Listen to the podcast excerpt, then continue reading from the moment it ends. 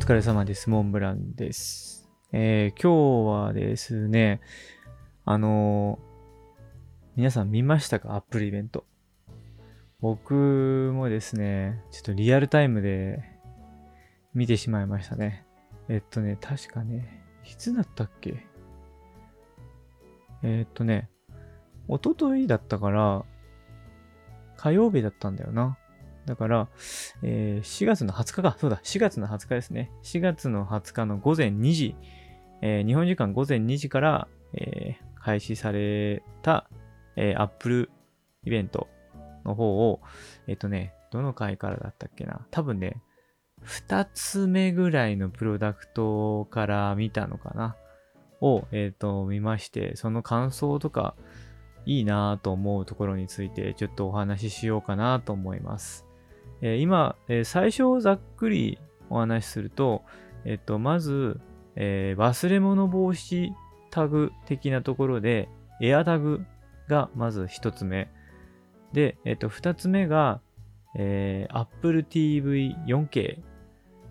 三つ目が、えー24インチの iMac。えーその次が、えー iPad Pro。iPad Pro は、えー11インチと12.7インチ。えー12.9か。12.9インチ、え2サイズが、えー新しく出たという感じです。ここが主かな？という感じですね。なので、あの、多分肝入りが今回はある意味 iPad Pro なのかな？っていう感じでございます。で、僕ですね、ちょうどね、iMac が発表された時のタイミングから見出したんですけど、いやー、いいですね。あの、7色展開。今回は、何色なんだ？えっ、とね、公式サイトを見ながらお話しすると、えーレッド、オレンジ、イエロー、グリーン、ブルー、パープルで普通のシルバーかな？っていう感じで7色展開なんですよね。でね、形がすごいですよね、今回。あの、厚さがなんだっけ ?1.2 ミリぐらいしかないて、もうね、ディティールが細い細い。もうね、ちょっと、でしかも7色展開だから色選べるみたいな。僕個人的にはちょっとね、パープルがね、いいなと思ってるんですけど、まあでもちょっと今、ね、こう、デスクのスペースの兼ね合いとかあったりとかするとね、今すぐ買うかどうかかなって感じぐらいなんですよね。で、ちょっとやっぱ気になるのが、えっ、と、iMac の前に MacBook Pro だったかな。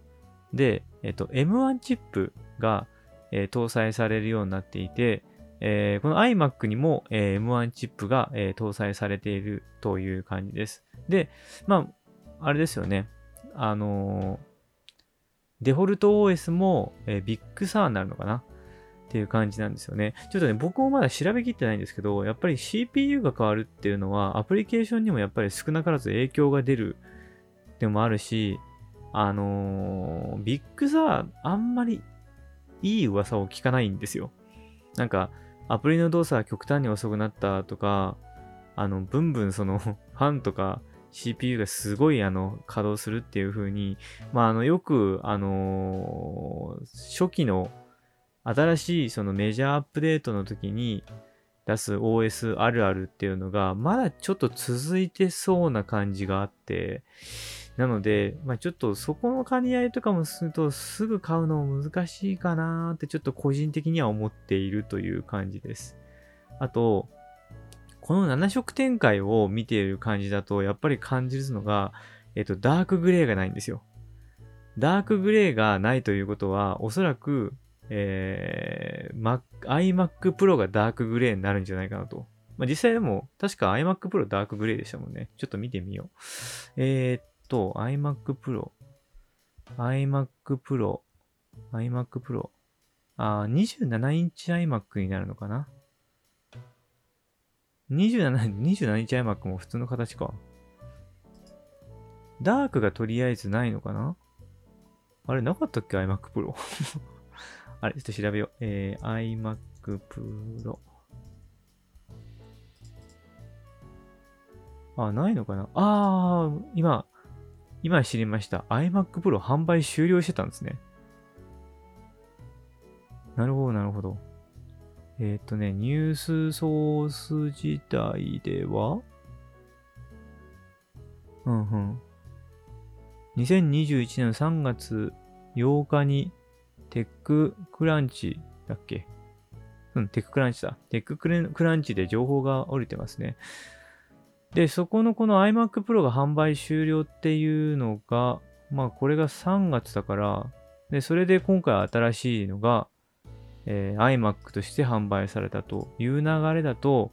ひょっとするとその、ここのテッククランチのサイトにもこう話されてるんですけど、21.5インチと27インチのデスクトップの新バージョンが2021年後半に登場すると噂されている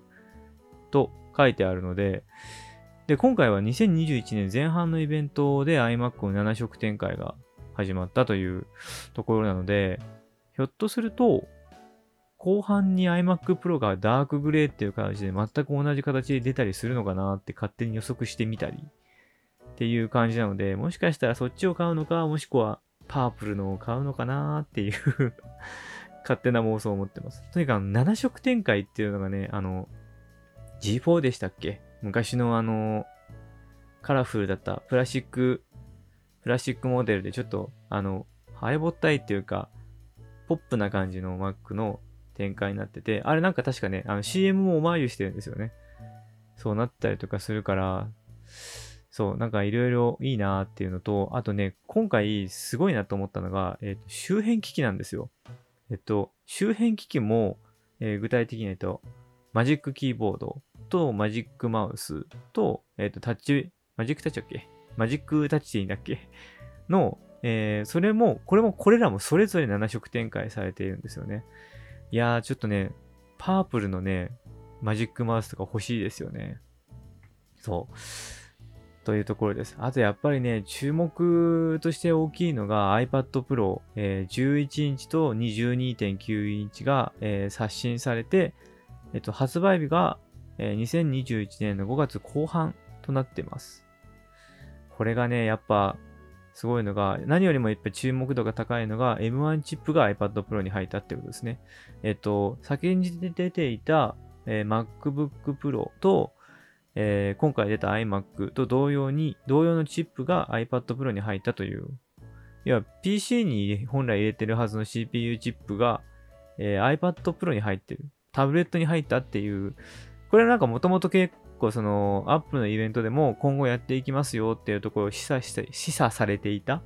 内容でもあるんですけど、そこがね、だからすごいここら辺、これが今回のアップのイベントで一番インパクトを出してたところなのかなっていうところです。で、やっぱり M1 チップを入れてるというだけあって、かなりモンスタースペックになっている、ゆえにちょっと高いっていう感じがありますえっとね、12.9インチが12万円からだっけ？で、しかも今回、やっぱね、PC っていうのを目指しているのか、えー、容量がすごいことになってるんですよ。えっとね、128ギガ、256ギガ、512ギガは普通だと思うんです。えっ、ー、とね、ここが1テラと2テラがあるんですよ。すごい。ここ、こここれだけの時点でもうすでに MacBook Pro の容量を超えてるっていう恐ろしいことが起きているという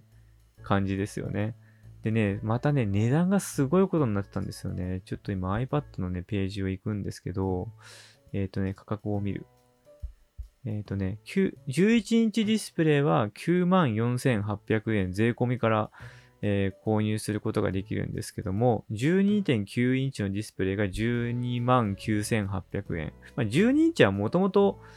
お高いのは承知の上なのでいいとして、まあ、ちょっとシルバー適当に12選んで、2テラがですね、26万1800円です。えっ、ー、とね、金額的に言えば、多分 MacBook Pro っていうのが正式に出だした時の16インチぐらいの時かな。その時の料金とほぼ変わらないという。ですよね。びっくりびっくり。まあ、ただ、えっと、正直 Apple が、えっと、新しい企画、今回で言うと新しいよだから 2TB ですよね。2TB ととか新しい企画を出してる時って大体高いんですよ。大体高いことが多かったりするから、まあ多分、おそらくですけど、次の iPad Pro のモデルとかになってくると安くなってくるのかなっていう感じですね。10インチの iPad Pro でさえも 2TB が22万6800円税込みなので、すごいモンスタースペック。モンスタースペックであるがゆえの高コストみたいな感じになってますね。えー、11インチの iPad Pro については、えー、と一番容量が少ない 128GB は、えー、94,800円税込みで、えー、購入することができるので、ここが比較的一番良さそうかなっていう感じですかね。買い替えね。僕一応今第2世代前の iPad Pro を使ってるんですけど、ちょっとね、この iPad Pro に関しては、一回店頭で触ってみないとちょっとわかんないかな。正直、今使ってる iPad Pro ももう全然持て余してるんですよ。持て余してるとちょっと言い過ぎかな。あのちゃんと使えてるんですよ。いい意味で。だけど、今ここから新しいモンスタースペックにするほど MacBook、MacBook じゃないですわ。あの iPad Pro を使うのかなっていうのはちょっと難しそうだなと思ってて、なんか、豚に真珠じゃないけど、そんな感じにちょっとなりそうだから、あんまりちょっと今購入意欲自体は低いし、本当に必要になったっていう頃には多分あの、ね、発売日直後っていうのはもう、だいたい品薄になったりとか、予約になったりとかね、あの、買いたい時に買えないっていう、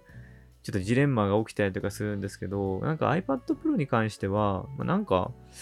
必要になったなっていう、必要かなって思った時ぐらいの時期が多分発売してから半年とか1年経ちそうだなと思ってるので、